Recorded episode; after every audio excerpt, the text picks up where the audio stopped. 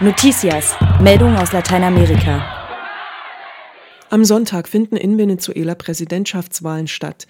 Die katholische Nachrichtenagentur hat wenige Tage vor der Wahl die Ereignisse der vergangenen Tage resümiert. Sie schreibt, wenn am Sonntag in Venezuela die Menschen ihren Staatspräsidenten wählen, sind die Nerven zum Zerreißen gespannt. Erst am Wochenende kamen bei einer Wahlkampfveranstaltung des Herausforderers Capriles zwei Anhänger des gemeinsamen Kandidaten der Opposition ums Leben. Die Wahlkampfveranstaltung fand in der Chavez-Hochburg Barinas mit mehr als 50.000 Menschen statt. Vorwürfe eines gezielten Anschlags machten die Runde. Sie passen ins aktuelle Klima. So hat Amtsinhaber Hugo Chavez doch schon offen von einem Bürgerkrieg gesprochen, sollten die regierenden Sozialisten die Wahl verlieren. Die beiden Kandidaten könnten unterschiedlicher nicht sein. Hugo Chavez ist amtierender Präsident von Venezuela und gibt sich im Wahlkampf angriffslustig. Sein Herausforderer Capriles kündigt unterdessen moderate Reformen an und legte regelrecht einen Wahlkampfmarathon hin. Denn die staatlichen Medien, sie unterstützen ganz klar den Chavez-Kurs und deshalb tourte Capriles durch mehr als 250 Dörfer und Städte. Und er wird für seinen unermüdlichen Einsatz mit ständig steigenden Umfragewerten belohnt. Ob es trotzdem nun zu einem Sieg am Sonntag reicht, das steht auf einem anderen Blatt, denn Chavez verfügt vor allem in den armen Vierteln über eine starke Machtbasis. Sozialprogramme verschaffen ihm Rückhalt. Über kritische Öffentlichkeit in Venezuela und den Gegenkandidaten Capriles sprach Radio Korax im Vorfeld der Wahlen mit dem Geschichtswissenschaftler Martin Schröder. Kurz zu, zu Capriles. Der ist jetzt nicht aus dem Nichts gekommen. Der ist schon längere Zeit auch in der politischen Szene in Venezuela ziemlich aktiv und auch ziemlich bekannt. Er war Bürgermeister von einem Stadtteil von Caracas, von der Hauptstadt, und war auch Gouverneur von Miranda, von dem Bundesstaat, der um Caracas drumherum liegt, und wurde von der Opposition schon langsam aufgebaut. Und er ist eben auch, zumindest in Miranda, wo er Gouverneur war, sehr beliebt sich damals ähm, auch zweimal gegen einen Kandidaten von Chavez durchgesetzt. Und das heißt schon was. Ne? Also, das ist kein, nicht irgendein Kandidat und da hast du völlig recht, der scheint auch wirklich keine Strohpuppe zu sein, auch wenn das natürlich von der Chavez-treuen Presse so dargestellt wird, dass er irgendwie von den USA finanziert ist und dann wird auf seine jüdische und katholische Herkunft angespielt und versucht ihn da irgendwie zu diskriminieren. Aber das verfängt sich offenbar irgendwie in der Bevölkerung nicht so richtig, weil er eben auch meiner Meinung nach ein relativ ausgewogenes Programm hat, was nicht nur die, die reiche Oberschicht anspricht, indem er zum Beispiel wirtschaftsliberaler ist als Chavez auf jeden Fall, sondern zum Beispiel auch noch mehr in Bildungsprojekte investieren möchte, als Chavez das schon tut.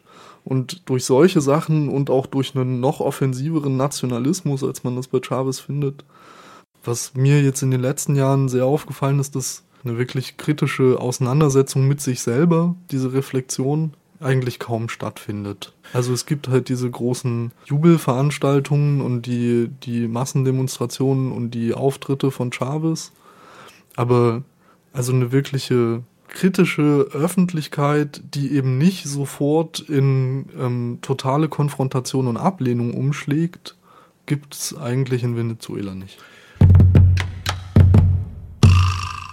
Kuba fordert vor der UNO erneut ein Ende der US-Blockade. Wie Amerika 21.de berichtet, hat die kubanische Regierung zum 21. Mal in jährlicher Folge der UN-Generalversammlung eine Resolution zur Abstimmung vorgelegt.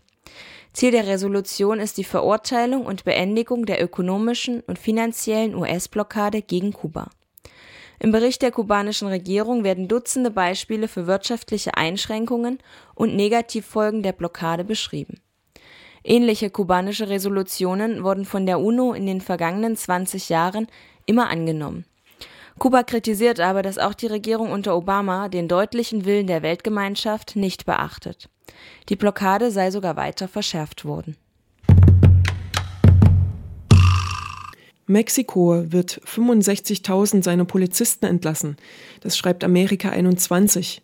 Mexikos Innenminister habe in der vergangenen Woche erklärt, dass die Polizisten aus dem Dienst entlassen werden sollen, weil sie unfähig seien, die öffentliche Sicherheit aufrechtzuerhalten und weil die Analysen der Biografien vieler Polizisten schlechte Ergebnisse ergeben hätten.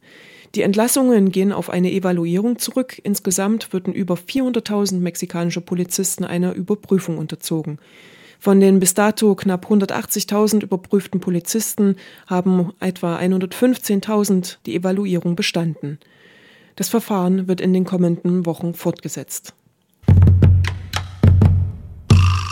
Wir bleiben in Mexiko. Das mexikanische Parlament hat eine Reform des Arbeitsgesetzes angenommen. Das schreibt Amerika 21. Der Gesetzesentwurf reguliert informelle Arbeitsbeziehungen. Formen von Leiharbeit und befristete Beschäftigung werden vereinfacht sowie die bisher in Mexiko unübliche stundenweise Entlohnung eingeführt. Außerdem soll die Dauer der Probezeit ausgeweitet werden. Gewerkschaften und Opposition kritisierten diesen Gesetzesentwurf als neoliberale Reform mit dem Ziel, die Lohnkosten weiter zu senken und den arbeitsrechtlichen Schutz der Beschäftigten auszuhöhlen. In verschiedenen Teilen des Landes kam es deshalb in der vergangenen Woche zu Protesten der Gewerkschaften, an denen sich auch Anhänger der Studierendenbewegung beteiligten. Diese Woche muss das Gesetz nun von der Zweiten Kammer, dem Senat, beschlossen werden. Für die kommenden Tage rufen Gewerkschaften und Studierende zu weiteren Protesten auf. Organisationen der Studierenden riefen dazu auf, ab dem 2. Oktober den Hochschulbetrieb an ihren Fachbereichen stillzulegen. Neben der Kritik am neuen Arbeitsgesetz soll am 2. Oktober auch an den Jahrestag des vom mexikanischen Militär 1968 verübten Massakers von Tlatelolco gedacht werden. Die argentinische Regierung hat eine neue Frist im Medienkonflikt gesetzt. Das geht aus einer Meldung von Amerika21.de hervor. Demnach hat die argentinische Präsidentin Cristina Fernández de Kirchner auf der UN-Generalversammlung dem Medienkonzern Clarín erneut eine Frist gesetzt. Sie hat den Konzern aufgefordert, bis zum 7. Dezember seine Kabelfernsehlizenz für den Sender Cablevisión zu verkaufen. Die Lizenz soll Clarin auf administrativem Weg entzogen werden. Anschließend soll die Neuvergabe der Lizenzen öffentlich ausgeschrieben werden. Der Konzern Grupo Clarin S.A. gilt als größte Mediengruppe Argentiniens und dominiert den Medienmarkt.